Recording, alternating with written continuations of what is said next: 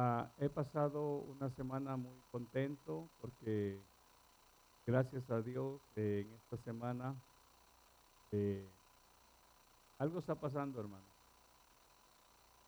En esta semana me permite Dios eh, bendecirme con la, la visita de hermano Erwin Torres. Él es, eh, él y su esposa, hace muchos años el Señor me permitió conocerles cuando yo apenas tenía como unos 15, 16 años tal vez. Eran los inicios eh, de mi servicio al Señor en alabanza.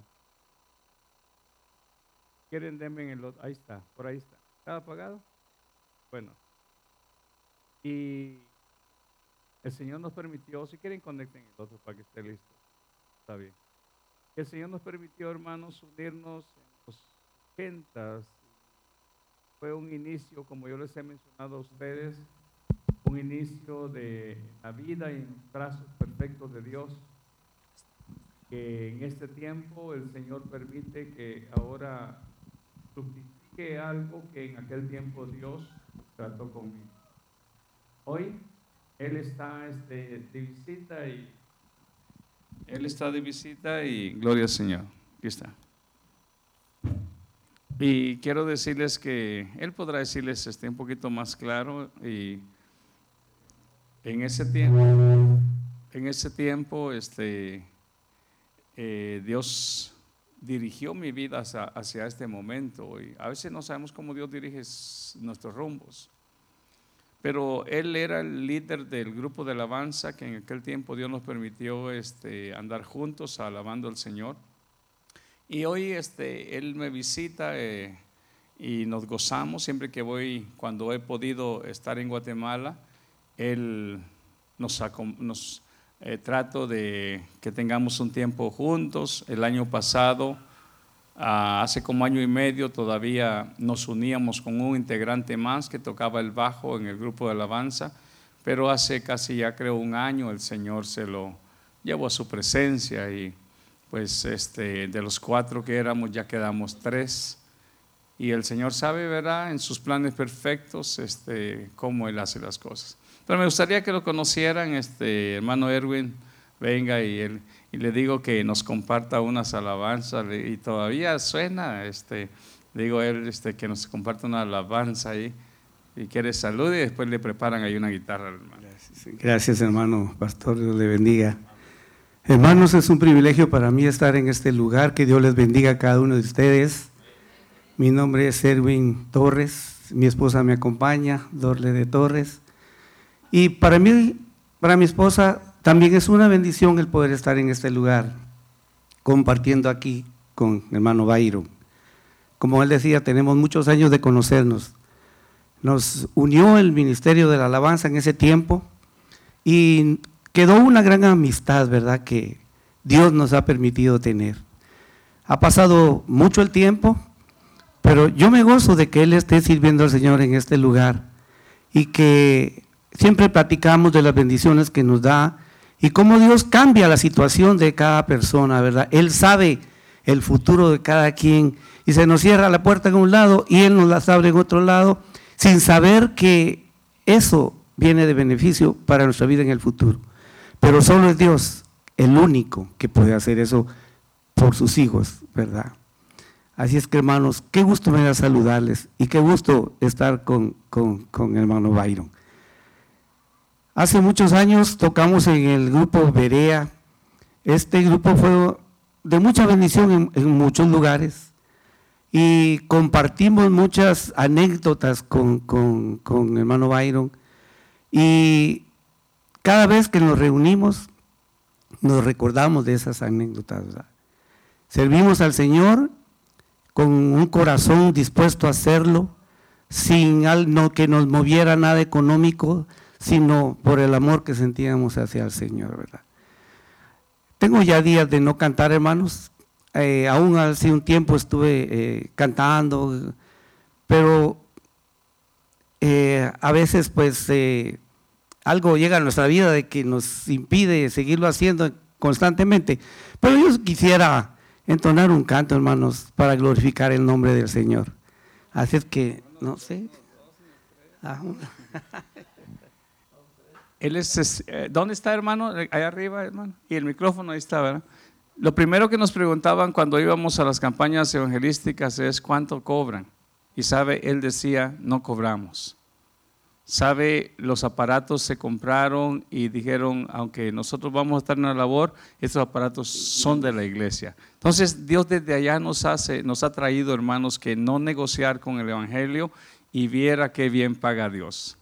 Oh, viera qué bien paga Dios. Cuando a Dios hacemos la labor para Él de corazón, ¿cómo paga de bien Dios?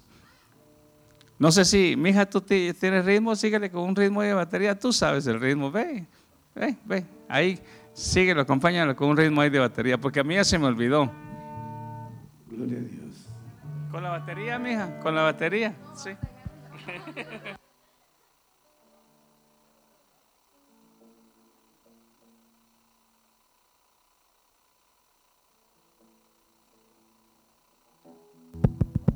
En lo que él se afina, habían oportunidades que regresábamos a las 2 de la mañana y él era el que manejaba. Traíamos un carro chiquito que tenía una parrilla arriba. Usted no se imagina cómo cabíamos los cuatro en ese carro pequeño y con los aparatos. Había momentos que había lodo, había lluvia, teníamos, aguantábamos hambre. Había, este, había este, realmente eh, momentos que no fueron fáciles, pero ¿sabe qué, hermano? Lo bonito de esto, lo bonito es que después de tres días de una administración en algún lugar, nos íbamos tristes de aquel lugar porque nos enamorábamos de cada lugar y eso era de cada viernes. Y, y ¿saben qué les compartió a los jóvenes, hermanos músicos? Cuatro que caminamos por años juntos y nunca nos vimos como rivales, sino como hermanos, como amigos, como hermanos en Cristo. Usted no vio peleas, usted no vio que soy mejor o soy más grande. Dios nos unió de una manera que ahora que somos adultos todavía seguimos gozando de eso. Entonces sí se puede, hermanos, en el nombre del Señor. Hoy sí, hermano.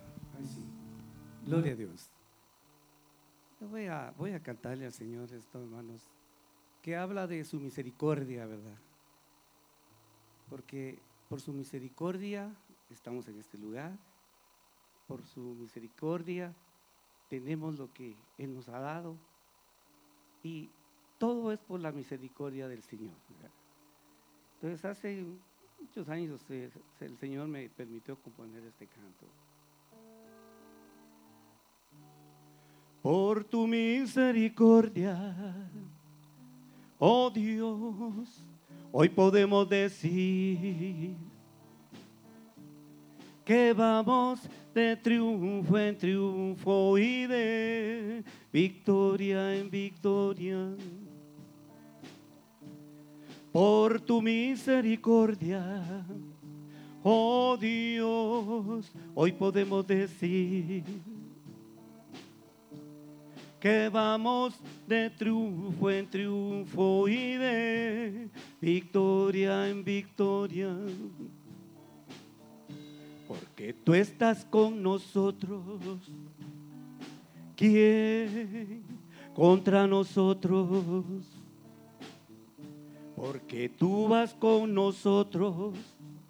La victoria es segura. No hay derrota, Señor.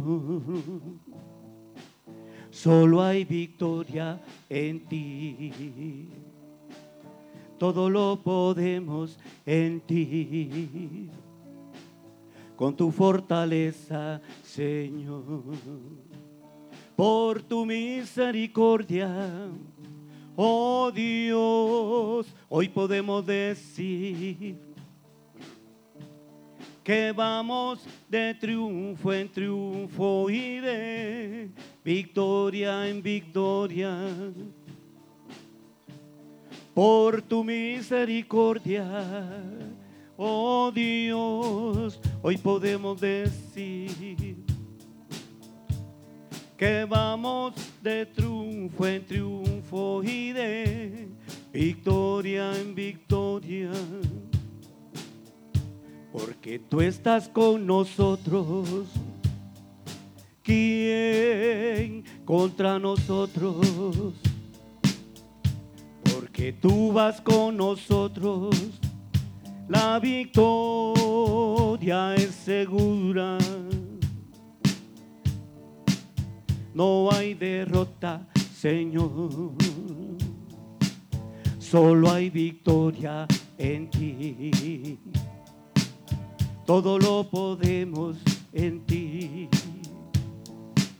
Con tu fortaleza, Señor.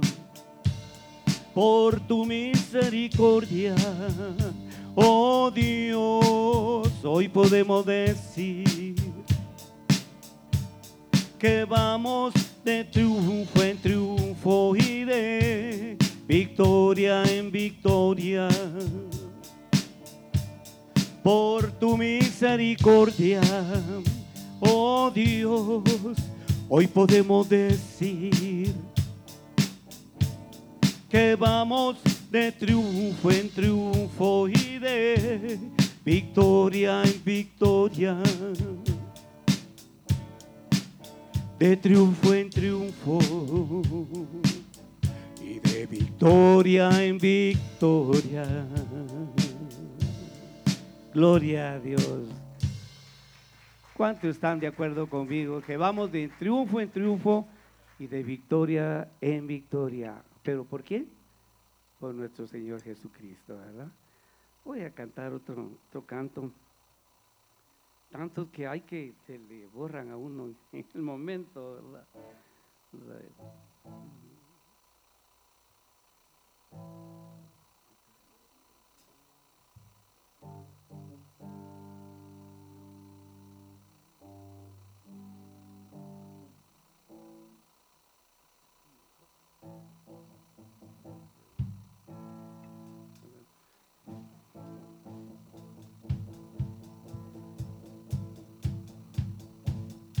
Dios lo mandó se llama Cristo, Él vino a amar, ya perdona, su vida Dios para salvarnos. La tumba vacía, prueba es que Él vive hoy y porque Él vive, espero el mañana, porque Él vive, ya no hay dolor, porque el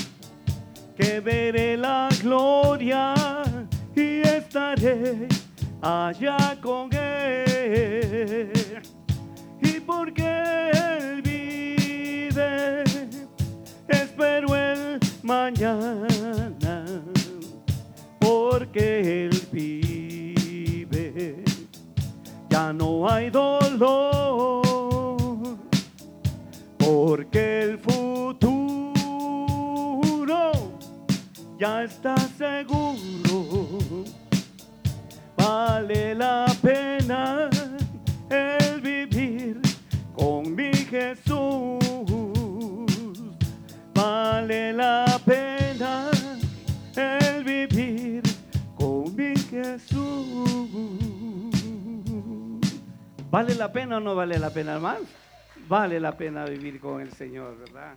Así que hermanos, qué gusto me da saludarlos y poder entonar Otro más dice, hermano.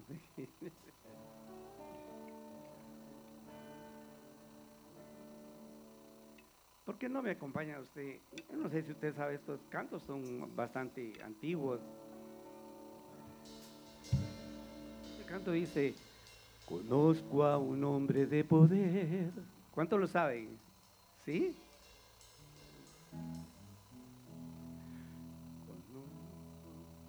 Conozco a un hombre de poder, a un hombre de poder, a un hombre de poder.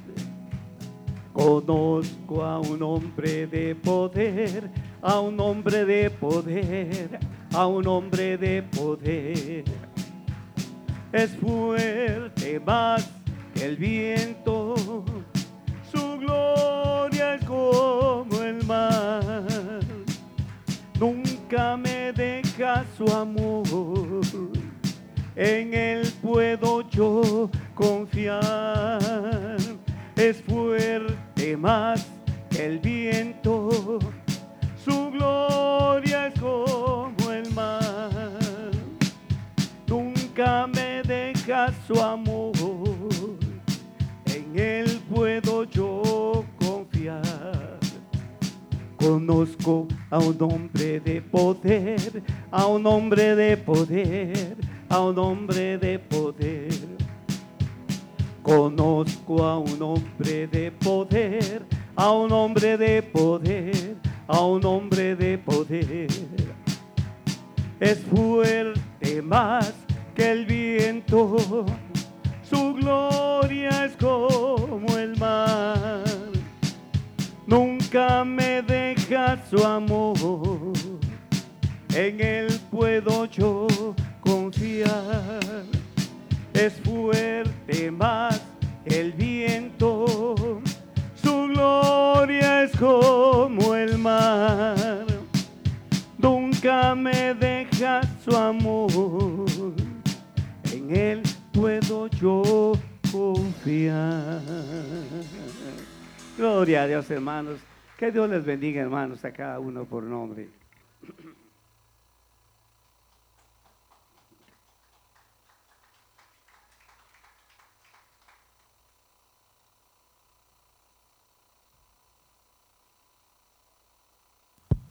Dios bendiga, hermano Erwin, y Dios bendiga también a la joven que ha acompañado, y Dios bendiga, hermana Dorle. Dorle se llama la esposa de, de mi hermano Erwin. Damos un fuerte aplauso y bienvenida. Esa es parte de mi historia, parte de mi pasado y eh, eh, Dios sabe, hermanos, por dónde me ha conducido y ahora que los veo y comparto, este, me alegro porque es como regresar a aquellos tiempos que el Señor nos dio. Me gustaría que en esta noche podamos, eh, Dios bendiga hermano este, a todos los que están, Dios me lo bendiga a todos. Eh, quiero que podamos ver en esta noche, en esta tarde, creo en la palabra de Dios. Eh, es el tema de esta noche. Me gustaría que oremos un momento. Padre, gracias. Gracias por tu palabra. Gracias, oh Dios, porque ciertamente de una forma u otra tú te has comunicado y has hablado, como dice el escritor de Hebreos. Tú has hablado muchas veces, de muchas formas, de muchas maneras. El escritor de Hebreos dice, ahora hablas a través de tu Santo Hijo. Gracias, Cristo, por ser esa palabra viva, esa palabra personificada Gracias. Gracias porque hoy podemos nosotros, Señor, conocer al Dios invisible, como dice Juan, a través del que le ha dado a conocer el mismo Hijo. Gracias Dios eterno, porque en esta noche queremos hacer memoria de esta palabra. Todo lo que tú nos permites, Señor, entender a través de ella. Todo lo que tú nos permites, Señor, conocer a través de ella la manera en la cual tú le dices a tus discípulos, mi palabra os ha limpiado. Todo lo que podemos alcanzar, esa limpieza que tu palabra nos da, Señor, esa libertad, esa luz. Gracias por el poder del Evangelio, que es a través de esa palabra, Señor, que viene, oh Dios, a darnos a nosotros, en primer lugar, el conocimiento de quién eres tú. Gracias, mi Señor. Amén, amén. Esa noche me gustaría hablar respecto a lo que en sí todos conocemos y tenemos en mente. Y, es esta, este, este libro que todos conocemos como la Biblia. ¿Quiénes tienen una Biblia? La mayoría de nosotros tenemos una Biblia. Y a la Biblia se le ha llamado y se le llama y se le conoce como la palabra de Dios. ¿Es cierto? Como la palabra de Dios. Ahora, ¿Dios hablará mentira? Si nosotros creemos en primer lugar, y en primer lugar tenemos la convicción que en este libro está escrito, fíjese usted, la voluntad de Dios, está escrito realmente lo que Dios quiere decirle al hombre, lo que Dios le quiere revelar al hombre. En primer lugar, hay algo que en esta noche tenemos que tener en mente si yo creo que esta es la palabra de Dios, entonces, o aquí está escrita la voluntad de Dios, aquí está escrito, como hemos comenzado ya en un estudio, la ley de Dios, los mandamientos de Dios. Entonces, en primer lugar, tengo que entender que la escritura o la palabra que se ha dicho acá tiene una autoridad grande en los cielos, en la tierra y debajo de la tierra, en todo, hermano, porque esta palabra es suprema. Es del Dios supremo, es el Dios que está sobre todas las cosas. Y yo quiero que en esta noche hagamos este, realmente un análisis de esto. Yo no sé si usted se ha dado cuenta, pero los, los animales, a diferencia de los hombres, los animales se mueven a través de instintos. ¿Es cierto? Usted puede ver los animalitos, hermanos, pequeñitos, muchas veces este, cómo se reproducen las tortugas y cuando salen de ese huevo, las tortuguitas comienzan a, caminar hacia, hacia, hacia el mar, hacia el agua y no todas sobreviven. Usted se da cuenta cómo todos los animales se mueven tras instintos y, y esa es la forma que Dios los creó, pero no así con el hombre. El hombre, por haber puesto también Dios una voluntad, Dios ha permitido que a través de sus leyes y mandamientos el hombre pueda entender cuál es la manera correcta de dirigirse. No por alguna razón equivocada, Dios eh, eh, dejó o permitió darles estas enseñanzas o preceptos o mandamientos a Israel. Dios quería hacer la diferencia entre naciones de, todo el mundo que se movían transistintos, porque usted se da cuenta, aquella gente que se multiplicó después de, de, Adán y todos los que se multiplicaron en los tiempos de Noé, su instinto, su pensamiento y su acción, dice que toda acción era con dirección a qué? Hacia el pecado. El instinto humano, la, emoción humana era tan atrayente en la cual Dios, hermano, tuvo que tratar con aquella primera generación. Todo designio era hacia el pecado, todo designio era hacia el, hacia el, mal, todo el designio, toda acción de ellos era ir en contra de la voluntad de Dios.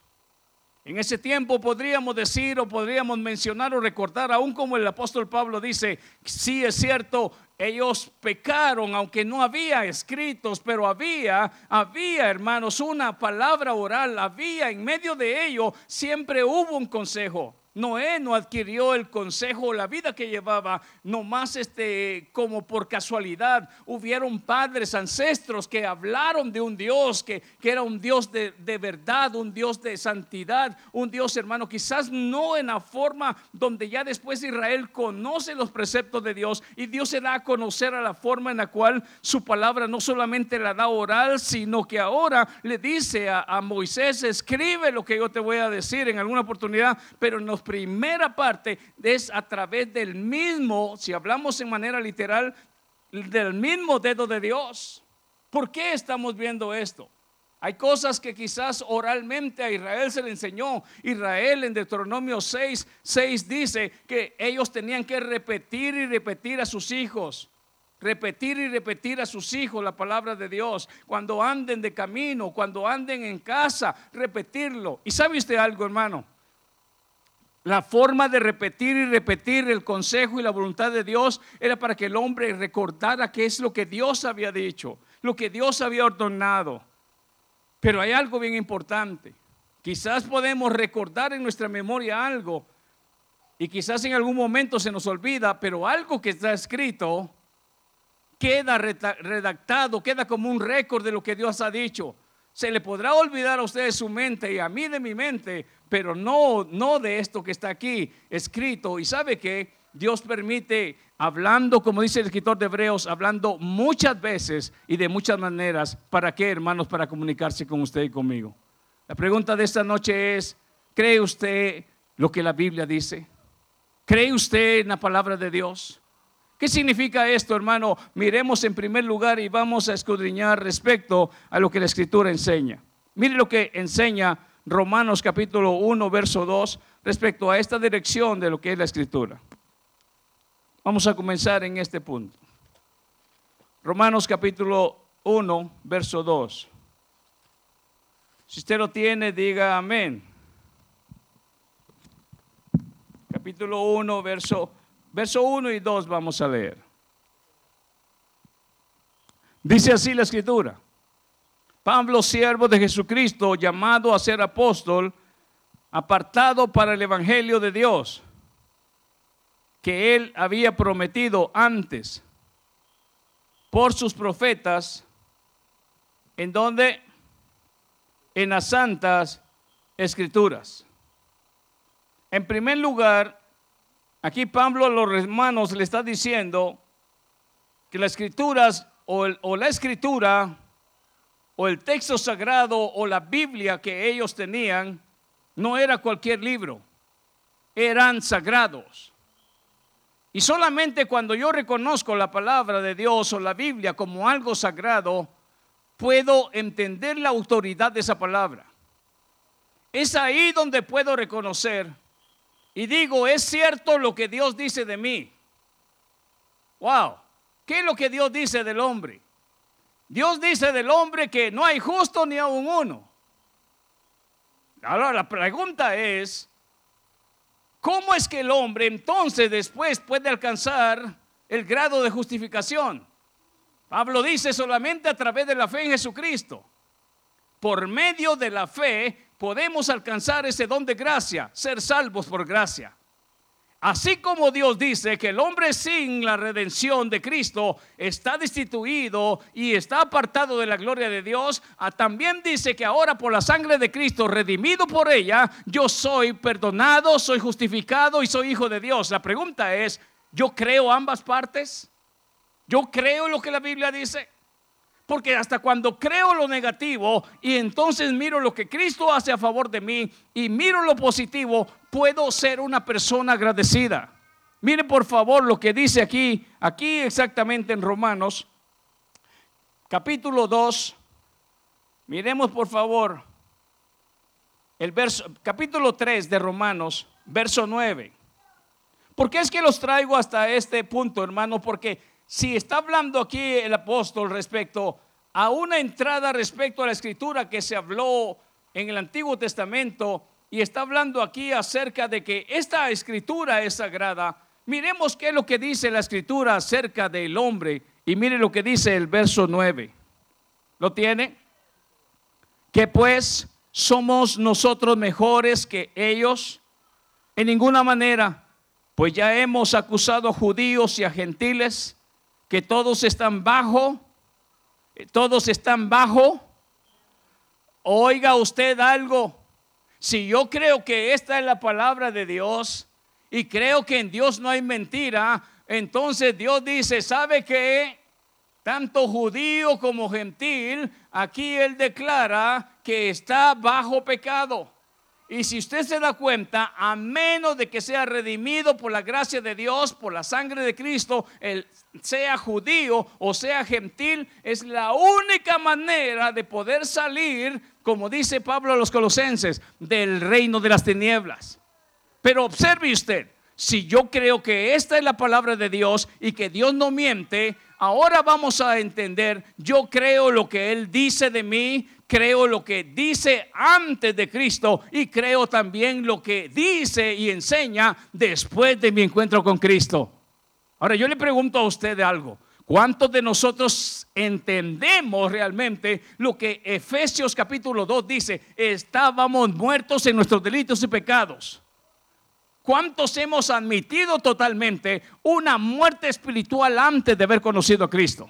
A menos de que, entendamos y, y, realmente tengamos esa convicción que sin Cristo no podemos hacer nada, que apartado de Él nada podemos hacer, que fuera de Él no podemos dar frutos. ¿Lo cree usted? Eh, o escuche usted, eso es creer en la palabra de Dios entender que fuera de Él y lejos de Él, yo estaba realmente destituido de la gloria de Dios. Pero ahora la palabra nos enseña que en Cristo somos nosotros herederos juntamente con Cristo.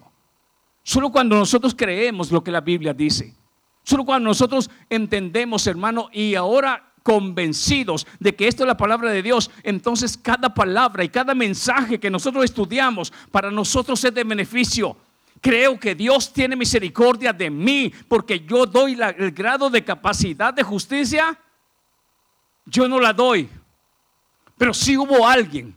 Hubo alguien que la dio. Y cuando yo vengo al Padre, Padre, yo vengo a ti, no por mi justicia, porque mi grado de justicia, es tan pequeña, tan mínima, que aún el, el, profeta dice que la mejor obra del hombre viene siendo como un trapo sucio. Y si no es lo que ahora produce el Espíritu Santo como fruto, esta carne no puede producir algo realmente que te agrade a ti.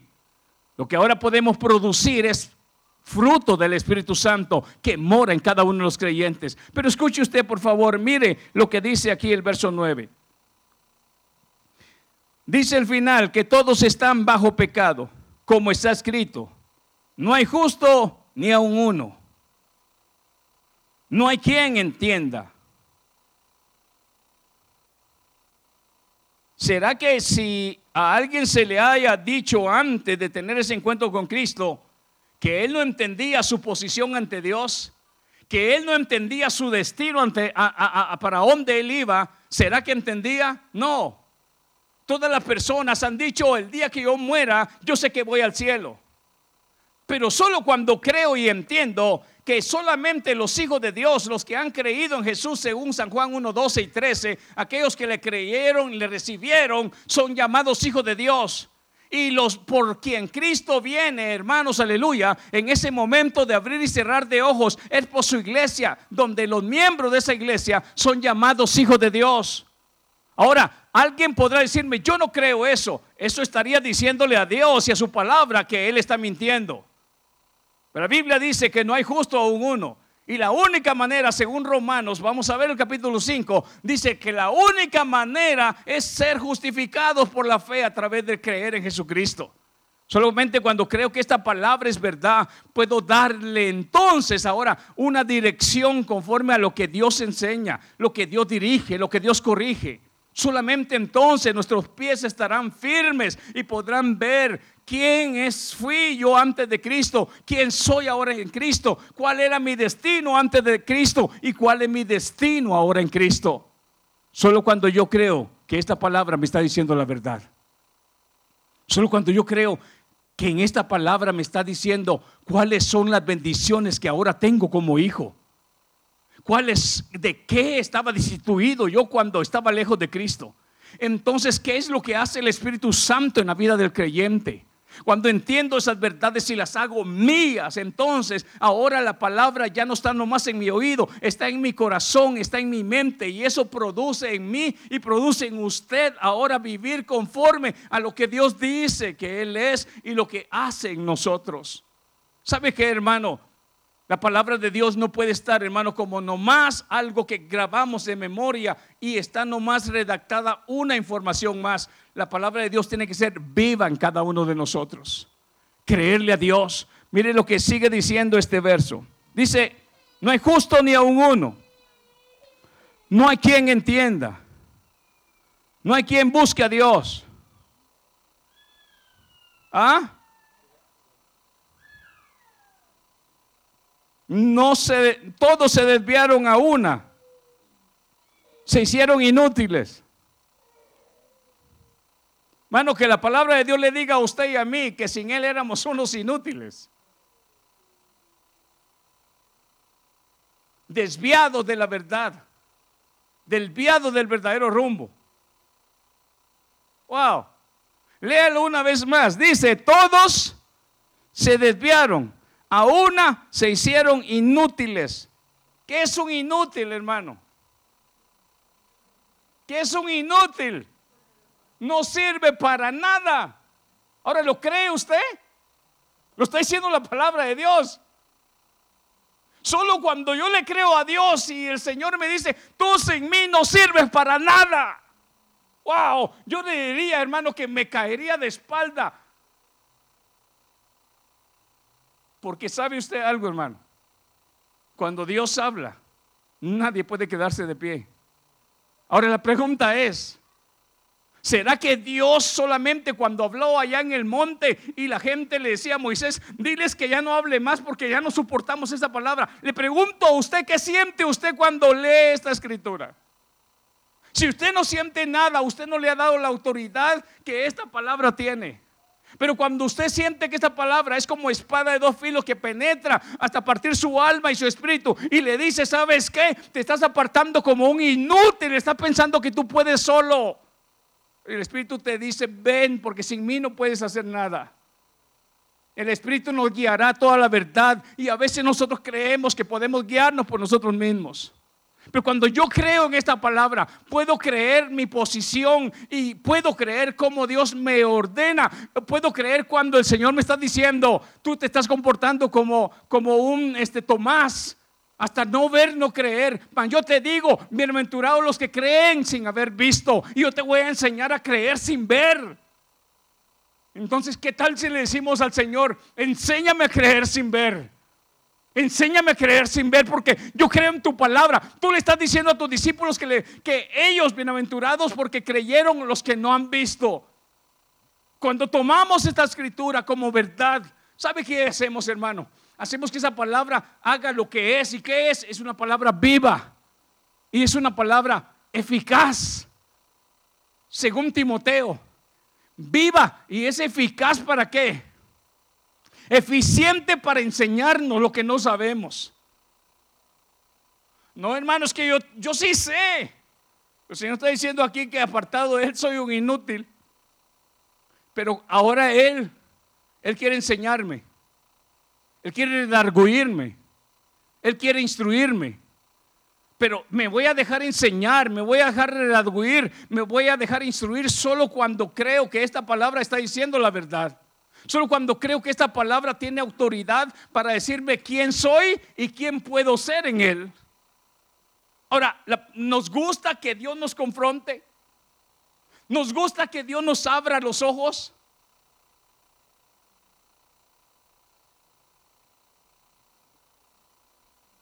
Duele, pero vale la pena, porque lámpara es a nuestros pies tu palabra y lumbrera mi camino, dijo, el salmista. Miremos por favor cómo termina esta, este, este punto. No hay quien haga lo bueno. No hay ni siquiera uno. Sepulcro abierto es su garganta, con su lengua engañan. Veneno de áspedes hay debajo de sus labios. Su boca está llena de qué? ¿De qué? De maldición. ¿Y de qué más? Y de amargura. Sus pies se apresuran para derramar sangre quebranto y desventura hay en sus caminos y no conocieron camino de paz. No hay temor de Dios delante de sus ojos. Pero ahora mire el verso 19. Pero sabemos que todo lo que la ley dice, lo dice a los que están bajo la ley para que toda boca se cierre y todo el mundo quede bajo el juicio de Dios, ya que por las obras de la ley ninguno, ningún ser humano será justificado ¿Sabe usted por qué? Porque no podemos cumplir la petición de Dios tal cual era demanda. Pero si hubo alguien que sí la cumplió, el justo, Jesús, el único ejemplo a, declarar, él dijo, mismo dijo, yo no he venido a abrogar, yo no he venido a romper, yo no he venido a desvalidar, yo he venido a cumplir la ley. El único que le ha cumplido en totalidad.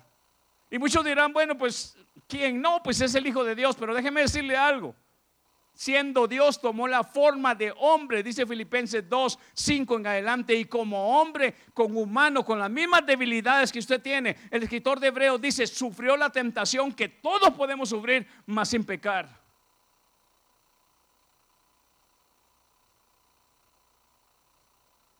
Hay un gran problema en nosotros, que Cristo lo pudo ganar en la tentación. Él pudo independizar su obediencia, su obediencia, escuche bien, independizar su obediencia al grado de que él pudo hacer la voluntad del Padre, porque él pudo decirlo, no aquellas riquezas que el enemigo con mentiras dijo, yo te ofrezco todo esto si postrado me adoras. ¿Sabe qué es lo que ha pasado con el hombre? Que por amor a los tesoros de este mundo le da la espalda a la verdad de Dios por amor a la fama y por amor al poder. Mas Cristo dijo, rehusando a todo aquello, él pudo entender que su mismo, su mismo, su mismo reino no era de este mundo. Solo cuando admitimos, hermano, que esto que obtenemos terrenalmente es temporal. El día que nos muramos no nos vamos a poder llevar nada. Entonces, entender que al después de morir hay alguien que sí estará con nosotros presente y es el mismo Dios. En ese momento, cuando crucemos la línea entre la vida y la muerte, podremos en ese mismo instante, aún en ese instante, como dice el apóstol Pablo, poder entender quién es en ese momento Dios. ¿Sabe usted por qué? Porque aún más allá de la muerte, Dios está presente con los suyos. Él nunca nos abandona. Jesús le dijo a sus discípulos, yo estaré con ustedes todos los días hasta el fin del mundo. Entonces, ¿podemos creer eso? Eso nos da fortaleza, eso nos da a nosotros confianza.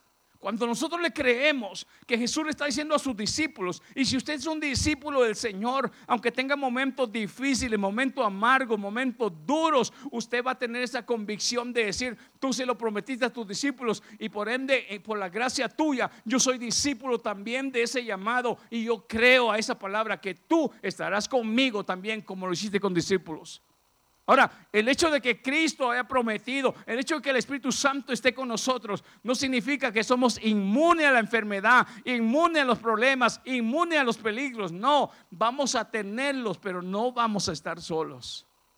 Entonces, observe usted, hermano, qué confianza nos da que quizás el estado económico no es el mejor, quizás el estado de salud no es lo mejor, pero yo puedo decir y recordar lo que a Israel se lo dijo, cuando pases por las aguas yo voy a estar con ustedes, cuando pasen por el fuego yo voy a estar con ustedes. Qué bonito es creerle a Dios, qué bonito es tener la confianza en Dios. ¿Sabe qué es lo contrario a confiar en Dios? Confiar en nosotros mismos. Confiar en nuestros recursos confiar en lo que el doctor dijo. El doctor dijo, es que este, este diagnóstico y yo puedo orar y le digo, Padre, yo sé que el doctor ha declarado este diagnóstico, pero yo te creo a ti. Lo que le dijiste a Marta, no te he dicho que si creyeres verás la gloria de Dios. Y yo, Señor, creo que si en tu voluntad está mostrar tu gloria, mostrar tu mano a favor de mí en este momento de, de dificultad de salud, o en este momento de problema matrimonial, o en esta situación económica, quizás los bancos han dicho que mi crédito está al revés, pero Tú me puedes ayudar a comenzar un nuevo orden, aún en mi economía. Tú puedes ayudarme a ser un hombre más sabio para poder hacer diferente mi caminar. Yo puedo creer lo que Dios dice. Ahora la pregunta es, ¿usted cuando lo cree no se ha dado cuenta que puede descansar en la palabra de Dios, en lo que Él ha dicho? Personalmente a mí me ha tocado descansar en esa palabra y he podido ver que mis cargas se van porque puedo ponerlas en el Señor, mis preocupaciones, mis peticiones. Y sabe que cuando el Señor me dice confía en mí, yo le digo sí, Señor, y creo a tu palabra, creo a tus promesas, creo a lo que tú dices que harás, yo lo creo. Y cuando creemos eso, ¿sabe qué, hermanos? Podemos descansar. Porque no están sobre nosotros, no está sobre nuestras fuerzas, está en la voluntad en el amor y también en el poder de Dios. Y eso es creer en la palabra de Dios. Miremos lo que termina este verso.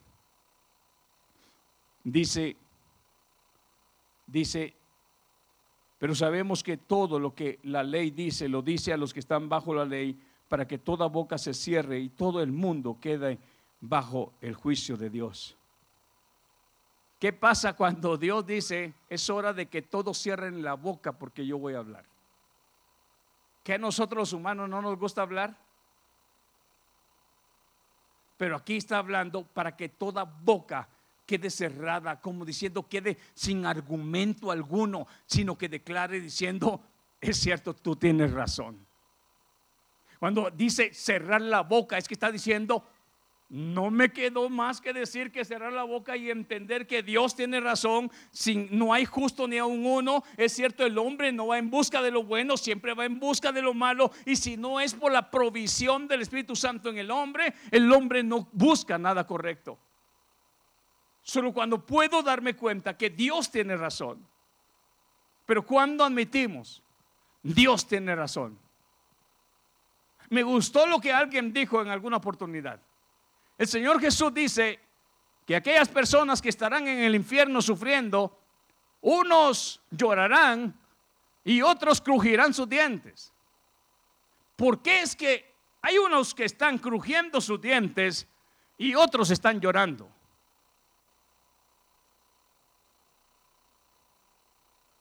Están en un tormento de acuerdo a la descripción de Cristo.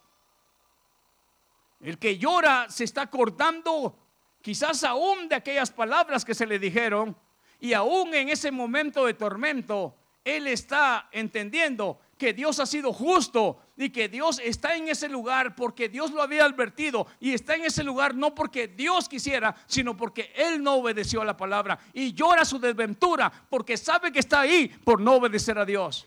Pero otros crujirán sus dientes. ¿Quiénes son los que crujen sus dientes? Aquellos que tienen odio, Aquellos que tienen rencor aún estando en ese lugar, ¿en contra de quién? De Dios, diciéndole no eres justo. Y tú estás siendo o habiendo dicho muchos que eras un Dios de amor, ¿por qué me mandaste aquí? ¿Sabe qué, hermano? Aún muchos estando en ese lugar no querrán aceptar que están ahí porque fueron rebeldes, desobedientes. Y sabe, crujir los dientes de, de odio, de rencor y aún en ese momento, iglesia, aún en ese momento de rabia, aún no aceptar y no entender que están en ese lugar y pensar que aún quizás Dios se equivocó, Dios no se equivoca. La pregunta es, ¿creemos que en Dios no hay injusticia? ¿Hay injusticia en Dios? El apóstol Pablo dice no. Pero hay algunas cosas a las cuales nosotros hemos pensado que Dios ha sido injusto. Dios no es injusto. Todo lo que Dios hace es justo aunque nosotros no lo entendamos. Miremos por favor una de las, una de las palabras más respecto a lo que la palabra nos enseña. Hechos capítulo 8, verso 32. Miraremos una vez más realmente el valor de esta escritura. Capítulo 8, verso 32. ¿Lo tiene? Si quiere, regrese un poquito para que usted vea la historia del verso 26. Es Felipe y el etíope. Dice esta escritura, un ángel del Señor habló a Felipe diciendo, levántate y ve hacia el sur por el camino que desciende de Jerusalén a Gaza, el cual es desierto. Entonces él se levantó y fue, y sucedió que un etíope eunuco, funcionario de Candace, reina de los etíopes, el cual estaba sobre todos sus tesoros y había venido a Jerusalén para, ¿para qué? Para adorar, volvía sentado en su carro y leyendo al profeta Isaías. Y el Espíritu dijo a Felipe, acércate y júntate a ese carro. Acudiendo Felipe le oyó que leía al profeta Isaías y dijo, pero ¿entiendes lo que lees? Él dijo, ¿y cómo podré si alguno no me enseñare? Y rogó a Felipe que subiese y se sentase con él. El pasaje de la escritura que leía era este. Como oveja a la muerte fue llevado y como cordero mudo delante del que lo trasquila, así no abrió su boca. En su humillación no se le hizo justicia, más su generación, ¿quién la contará? Porque fue quitada de la tierra su vida. Respondiendo el eunuco dijo a Felipe, te ruego que me digas, ¿de quién dice el profeta esto? ¿De sí mismo o de algún otro? Entonces Felipe abrió su boca y comenzando desde, desde esta escritura, le anunció el Evangelio de Jesús. Y yendo por el camino, llegaron a cierta agua y dijo el eunuco, aquí hay agua, ¿qué impide que yo sea bautizado? Felipe dijo, si crees de todo corazón, bien puedes. Y respondiendo dijo, creo que Jesucristo es el Hijo de Dios. Y mandó a parar el carro y descendieron ambos al agua, Felipe y el eunuco, y le bautizó. ¿Qué quiero anunciar a través de esto? Cuando creemos y cuando le damos el valor de autoridad a esa palabra que se nos está explicando, algo está sucediendo en el corazón el que está recibiendo esa, esa palabra de Dios. ¿Sabe usted por qué? porque no está recibiendo esa palabra de un humano diciendo, bueno, pero esto, esto que me estás enseñando es tuyo. No, lo está recibiendo ahora como un canal, como un instrumento siendo usado por Dios, como un instrumento siendo usado por Dios, pero esa palabra está siendo reconocida, esta palabra es tuya, Señor, yo la recibo, yo la abrazo, la hago mía. Y eso fue lo que hizo el eunuco. Al recibir esa palabra de Felipe, no dijo, viene de Felipe, reconoció de quién venía e hizo efecto en él y dijo, yo creo que Jesús es el Hijo de Dios, yo quiero hacer ese voto, esa acción, lo que se llama el bautizo. Y sabe usted algo muy importante, hermano aquí está haciendo efecto ese, esa acción a la cual se le da autoridad, no porque se la dé yo, ya la tiene, simplemente en este momento lo que estoy haciendo es aceptando la autoridad de la palabra, aceptando el poder de la palabra. Y eso, hermano, es lo que ha pasado muchas veces dentro de la iglesia hay mensajes tras mensajes y muchas veces parece que no sucede nada. Si escuchamos un mensaje y nada sucede dentro de nuestro corazón y nada sucede en nuestra conducta y nada sucede en nuestros pensamientos y nada sucede en nuestra fe y nada sucede en nuestro servicio, nada sucede en nuestra adoración, no estamos dando y reconociendo la palabra como la autoridad que tiene, como la palabra de Dios. Fíjese usted algo. Pero cuando esta palabra, hermanos, en nuestro corazón es recibida como es, podemos darnos cuenta que hay efectos positivos en nuestra vida. ¿Cuántos han estado en momentos de angustia? X angustia. Yo creo que todos. El salmista dice en el Salmo 121, alzaré mis ojos a los montes. 121, hermano alzaré los ojos, mis ojos a los montes, ¿de dónde vendrá mi socorro? Y luego responde dice, mi socorro viene de Jehová. Cuando alguien se enferma, cuando alguien pierde el trabajo, cuando alguien está pasando una situación este, matrimonial, cuando alguien está pasando, cuando estamos pasando por un momento difícil, ¿a quién acudimos en primer lugar? ¿No nos ha pasado que en primer lugar buscamos el recurso humano más cercano? Y el salmista dice, mi socorro viene de Jehová. Es cierto, los doctores tienen la solución humana que a través de nuestros ojos vamos a creer lo que ellos hacen. Pero mi socorro no viene de la medicina, mi socorro no viene de la sabiduría que ha adquirido el doctor, mi socorro viene de Jehová y por ese socorro que Dios da, Dios va a usar los medios que Él ha dejado en la tierra, va a usar esos doctores, va a usar esa medicina o va a usar su misma mano de poder en una situación de salud. La pregunta es, ¿lo creemos o nos pasa lo de Tomás? Seamos sinceros, seamos sinceros. Seamos sinceros, nos pasa lo de Tomás. Yo no sé si a usted, pero a mí se me ha pasado y aceptar y pasar ese es, es, eh, como una cerca con púas que te deja todo aruñado pero cuesta. Y cuando pasas entonces descansas y dices sí mi socorro viene de Jehová. No es hermano el trabajo no son los contratos que tenemos no es la buena salud no es el trabajo ni, ni, ni, ni, ni es este eh, eh, los, los, los alcances que hemos tenido en la vida. Es Jehová mi proveedor el que me da el pan el vestido. Es Jehová el que cuida mi casa. Si Jehová no cuida cuida la casa, en vano vigila la guardia. Solo hasta cuando yo creo eso. Cuando yo no creo, yo tengo cámaras en la esquina de mi casa, tengo cámaras en el carro, tengo cámaras en todo lugar porque hay miedo. Es, con eso no quiero decirle que no ponga cámaras, yo tengo en mi casa. Pero con eso no quiero decirle que, que realmente dependamos de un aparato. El que cuida nuestra casa, el que cuida nuestro hogar, el que cuida nuestra salud. Si yo creo que mi socorro viene de Jehová, voy a descansar en esa palabra. La pregunta es, ¿nos cuesta, hermana Tere, cuando está el momento difícil? ¿A quién no le ha costado, hermano? ¿A quién no le ha costado?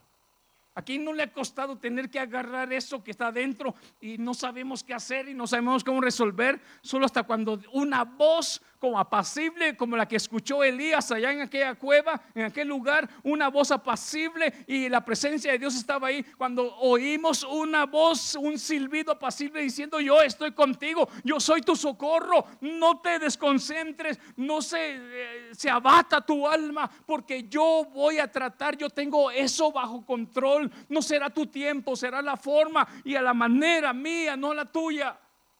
Y solo cuando le creemos a Dios, podemos descansar. Pero si no, nos abatimos. Perdemos nuestro trabajo y luego corremos a los recursos humanos. Y vamos a pedir desempleo y si no me dan el desempleo, ¿y ahora cómo le hago para pagar la renta? Cierto, iglesia.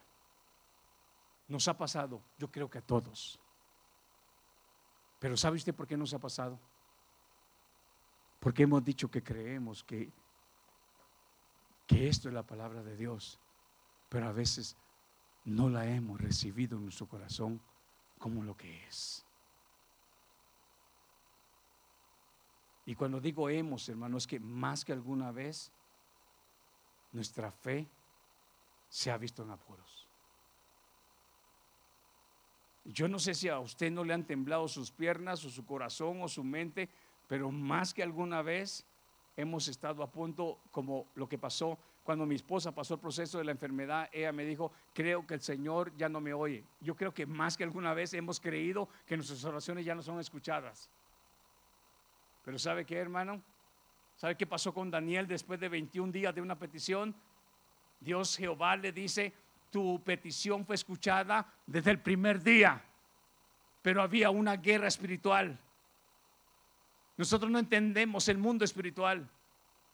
Pero nuestras oraciones son escuchadas cuando a Él venimos, como dice el salmista en el Salmo 5, y dice, escucha, oh Dios, mi oración, está atento a mi gemido. Dios escucha la voz de los que a Él claman, de los que a Él invocan su nombre. Dios no se hace el oído sordo. Aquella persona que se humilla, Dios lo, Dios lo, lo atiende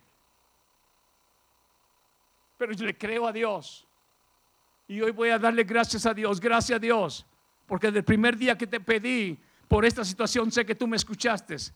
Ahora dame esa confianza, dame esa fe, dame esa fortaleza para yo saber esperar en tu tiempo, a tu forma, a tu manera. Déjame descansar, déjame descansar en esa fe. Que es la fe? La certeza de lo que no se ve. Déjame ver y, y declarar por fe lo que no miro, lo que tú puedes hacer. Decirle, Dios, yo no puedo hacer eso, pero tú sí puedes. Voy a esperar en ti. Voy a creer en tu palabra. Sé que tú no mientes. Sé que tú eras y fuiste el socorro de aquel salmista y también puedes ser mi socorro. Creo lo que la Biblia dice. Creo lo que la palabra enseña. Creo lo que la palabra reprende. ¿Usted cree lo que la palabra reprende? cree lo que la palabra dice que no. Pero si analizamos, la palabra dice, no matarás, no robarás. Solo cuando creemos que lo que Él está declarando como una orden, como un precepto, como un mandamiento es por mi bien, es porque me ama. Solo cuando creo que su palabra es su disciplina misma. Dice, el Padre él aún disciplina a sus hijos porque lo ama. Y muchas veces no hemos creído que la disciplina de Dios es porque nos ama. La disciplina, dice el apóstol Pablo, no se recibe con agrado. Hasta el presente no hay disciplina que se reciba. Oh, qué bonito ser disciplinado. No, duele. Pero es una demostración del amor de Dios. Así como el padre que ama a su hijo, si no lo disciplina, está mostrando que no lo ama. Disciplina, ¿eh? no digo abuso ni golpe, porque hemos malentendido la palabra disciplina con abuso y, y maltrato. Dios en su disciplina, Él trata en primer lugar en dirigir, en corregir, en enseñar. Y es cierto, es tardo para la ira y llega el momento que tiene que mandar las víboras. Y tiene que mandar las víboras ardientes, aquel pueblo que dijo, me tentaron diez veces. ¿Y sabe usted qué, hermano? Ciertamente el pueblo recibió la retribución de sus malas acciones. No es diciendo Dios, ¿saben que les mando esas víboras eh, ardientes para que los muertan y mueran? No, es la rebeldía del pueblo. Diez veces tentaron a un Dios de paciencia. Ahora, ¿sabe qué, iglesia? Solamente cuando creo lo que la palabra me está transmitiendo, solamente cuando creo la, forma en la cual Dios nos está dirigiendo. ¿De qué tamaño es el camino que habla la Biblia? Que llega al Señor, que llega a un destino en el cual el hombre puede decir, es un buen destino. ¿Es un camino ancho o un camino angosto? Ahora la pregunta es, ¿le creemos? ¿La puerta cómo es? ¿Es ancha o es angosta? Ahora la, pregunta es, ¿le creemos? Porque a veces queremos andar con todos nuestros bultos y nuestras costumbres y nuestras ideas y creer que sí se puede. No, no se puede. Y en un camino estrecho se tiene que andar con mucha precaución, con mucha cautela, con mucho cuidado y con los ojos bien abiertos. Esa es la forma en la cual yo le creo a esta palabra. Si se da cuenta, hermano, esto nos da un jalón de pelo, un jalón de oreja y, nos da unas buenas cachetadas este, cristianas, espirituales, pero que nos despierta, nos despierta, lo hace conmigo, lo hace conmigo. Cuando vengo a esto, lo que hace es, ¿sabes qué? Es que ya creías que traías una aurora, así se llama, o como se llama ese círculo que le ponen a los santitos. ¿Ah? Aurora es la hija de la hermana, no. Y a veces el Señor dice, ¿sabes qué? Anda, tú que hablas de fe, andas caminando nomás por lo que miras y yo te quiero enseñar a caminar por fe. Nos ha pasado. Tú que dices que amas. ¿Sabe qué, hermano? ¿Sabe cuántas veces el Espíritu, nos, por lo menos conmigo lo hace? Tú que dices que amas. Nos da unas. Y nos dice, ¿sabes qué? Si no has aprendido a perdonarte cuesta pasar el oprobio. ¿Qué es el oprobio? Aprender a sufrir para pasar ese momento amargo. ¿A quién nos gusta que nos trate mal? A nadie. Pero ¿sabe, hermano? Cristo aceptó el oprobio. ¿Qué es el oprobio? Aceptar ser avergonzado. Aceptar ser humillado. Pero ¿a quién le gusta eso, hermano? ¿Y qué dice Filipenses? Filipenses 2.5 dice, ¿qué dice? ¿Qué enseña Filipenses 2.5?